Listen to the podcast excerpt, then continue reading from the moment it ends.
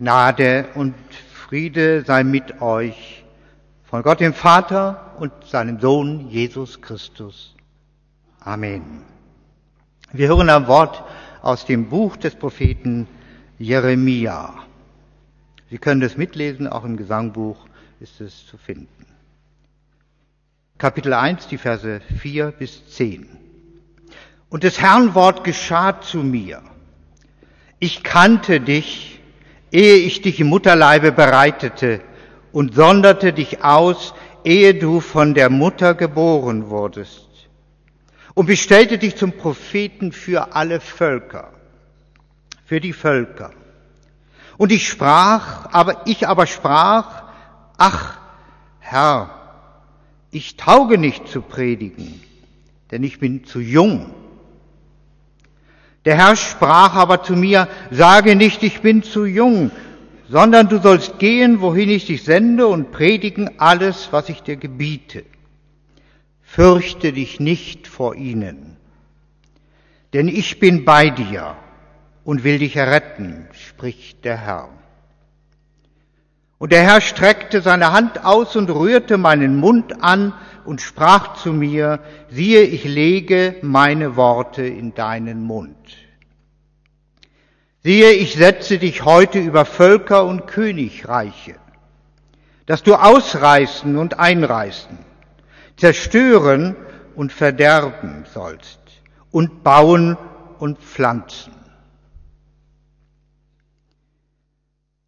Herr allmächtiger Gott, dieses Wort, das wir heute bedenken, schenke uns dazu deinen Heiligen Geist, dass auch wir wissen, was unsere Aufgabe in dieser Welt ist. Amen.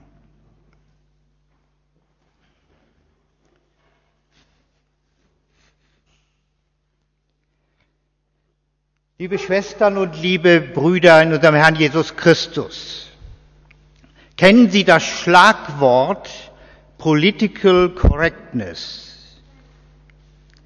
Es besagt, wenn man eine bestimmte gesellschaftliche Stellung im Beruf oder sonst wo erreichen will, tunlichst nur das sagt, was gerade erlaubt ist und ansonsten lieber seine eigene Meinung verschweigt. Es gibt also Sprechverbote und Tabus.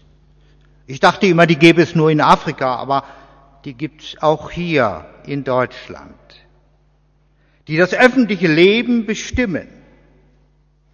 Und vielleicht hören Sie heute Abend im Fernsehen ja doch noch einmal so eine Vorschrift und ein Tabu, was ich heute Morgen im Radio auf der Fahrt hierher schon gehört habe. Achten Sie mal drauf. Mit Hilfe der Medien wird von gewissen Gruppen in unserer Gesellschaft sofort Druck auf Menschen ausgeübt, die eine andere Meinung kundtun, besonders wenn sie eine etwas höhere Stellung erreicht haben. Also eine Meinung kundtun, die den Meinungsführern überhaupt nicht passt die sie aber schon über Jahre langsam erarbeitet haben und die unser, in unserer Gesellschaft sich festgesetzt hat. Das hängt zum einen und zum Teil mit der 68er Bewegung zusammen. So ist es zum Beispiel in vielen kirchlichen Gruppen verpönt zu sagen, wie wichtig einem das Gebet ist, weil man dann ja als Frömmler abgestempelt wird.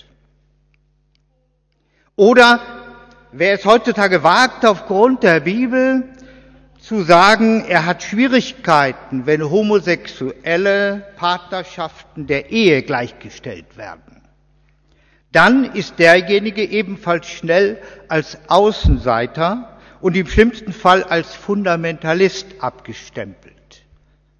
Auch dies gab es schon reichlich in der näheren Vergangenheit.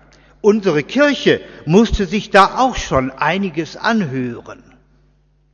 Ich glaube, auch gerade in Wiesbaden weiß man das.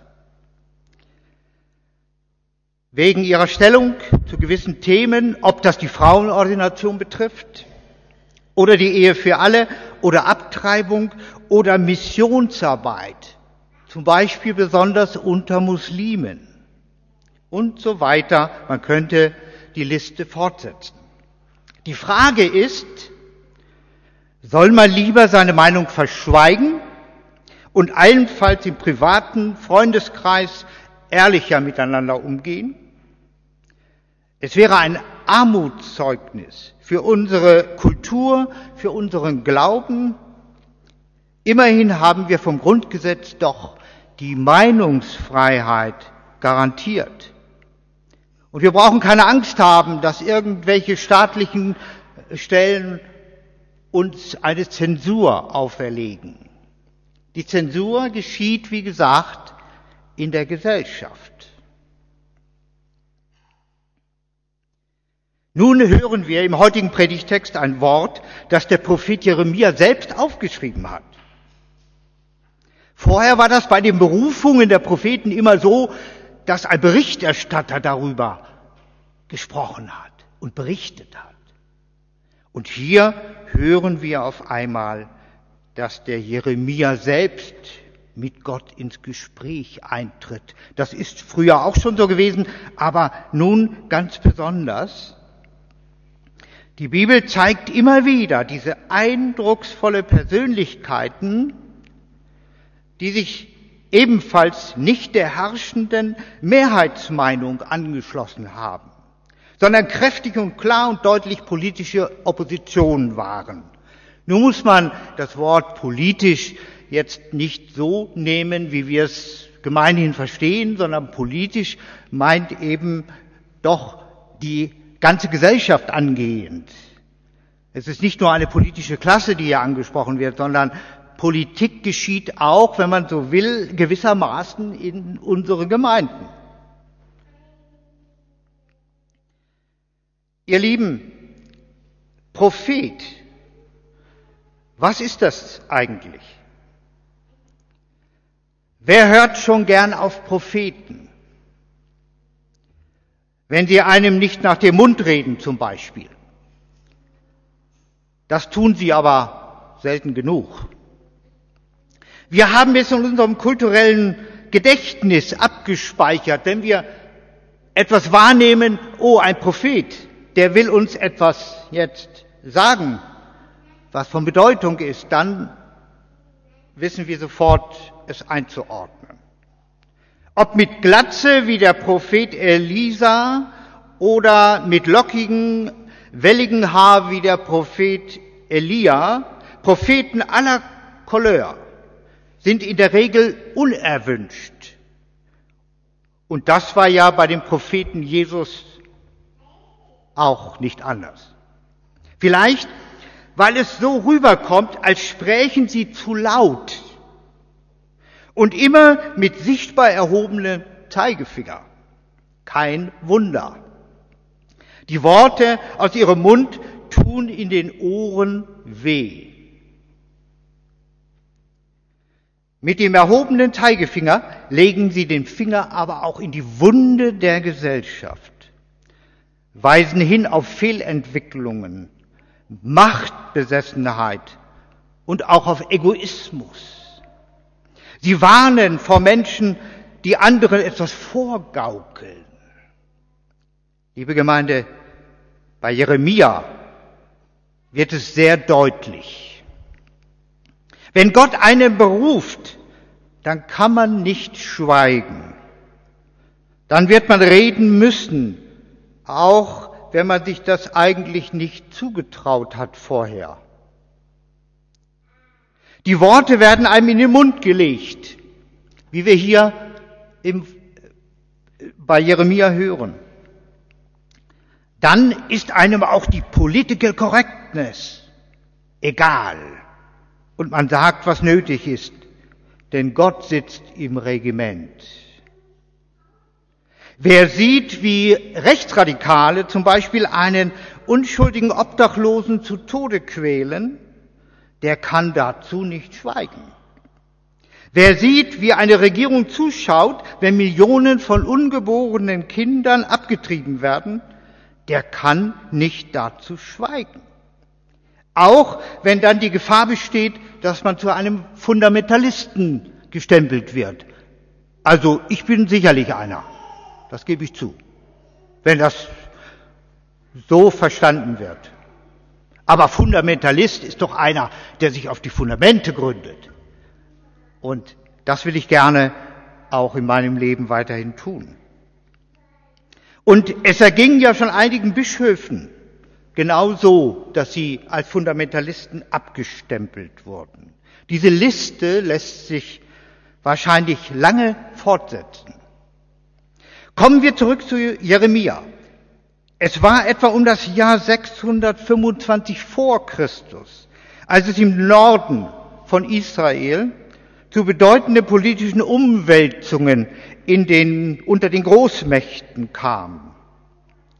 Zum Beispiel auf Assur kam die Neubabylonier als Nachfolger.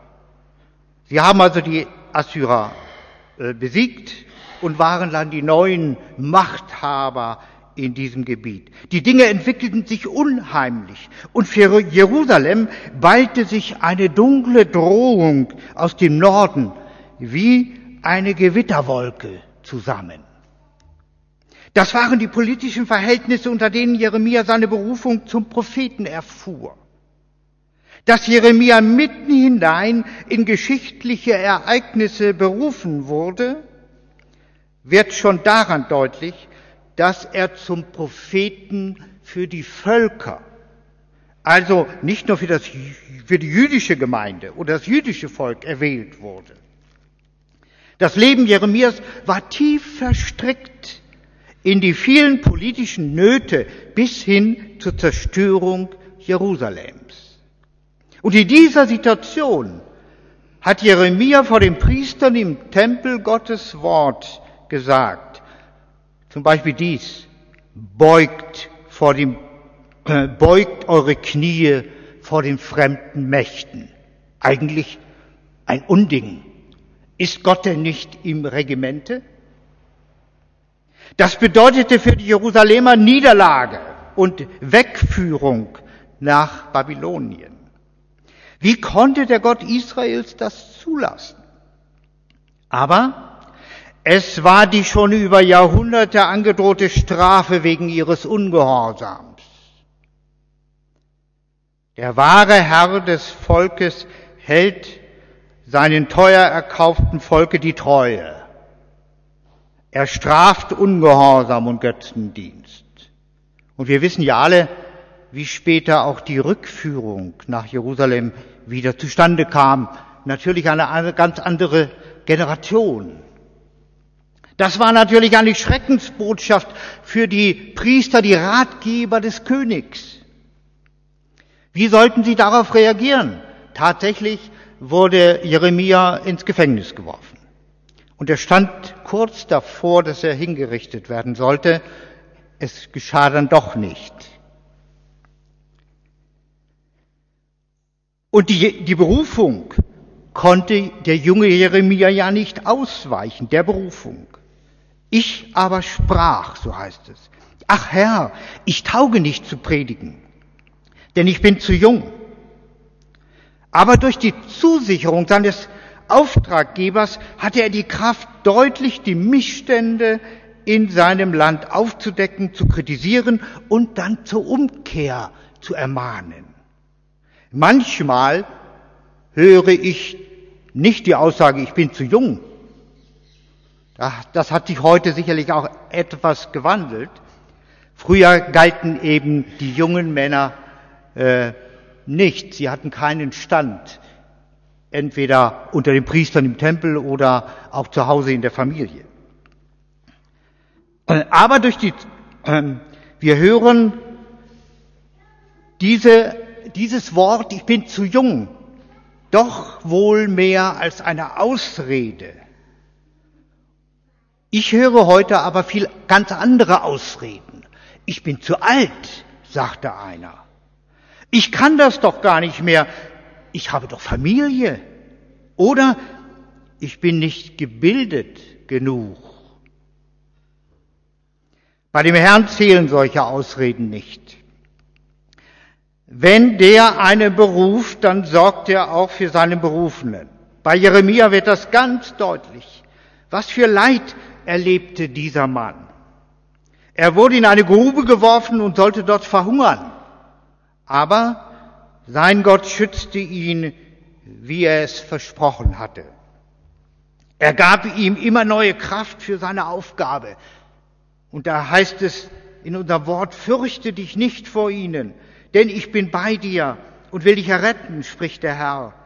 Und der Herr streckte seine Hand aus und rührte meinen Mund an und sprach zu mir, siehe, ich lege meine Worte in deinen Mund. Das klingt doch ungefähr so, wie wenn Jesus zu seinen Jüngern sagt, wer euch hört, der hört mich mit höchster Autorität. Nun gut, werden wir sagen, Jeremia hatte eine Berufung.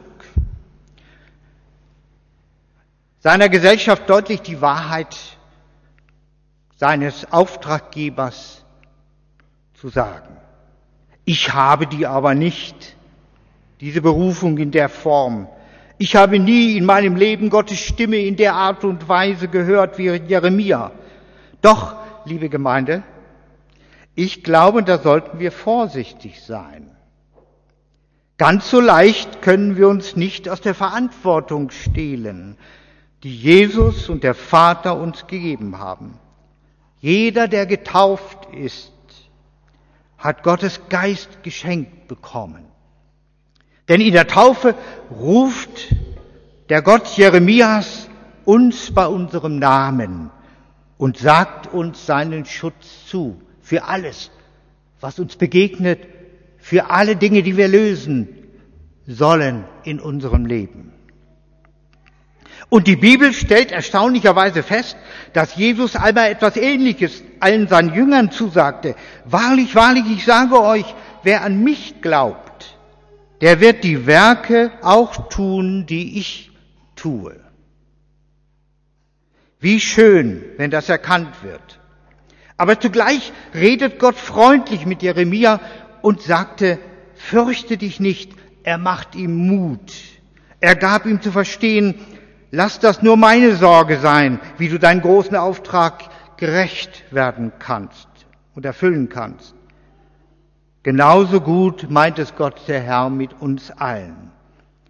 Das fürchte dich nicht, das ist ja typisch für Gottes Evangelium.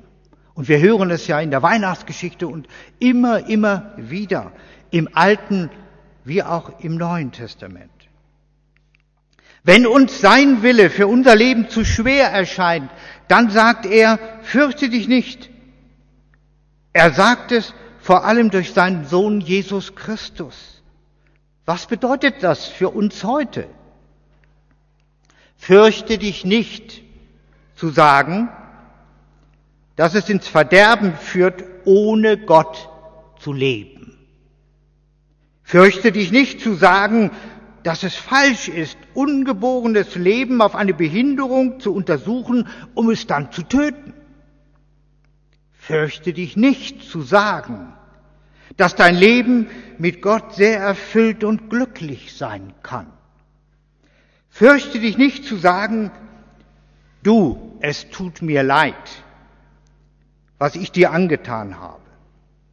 Fürchte dich nicht, den Menschen von heute zu sagen, dass Jesus für deine Schuld gestorben ist, auch wenn du belächelt wirst.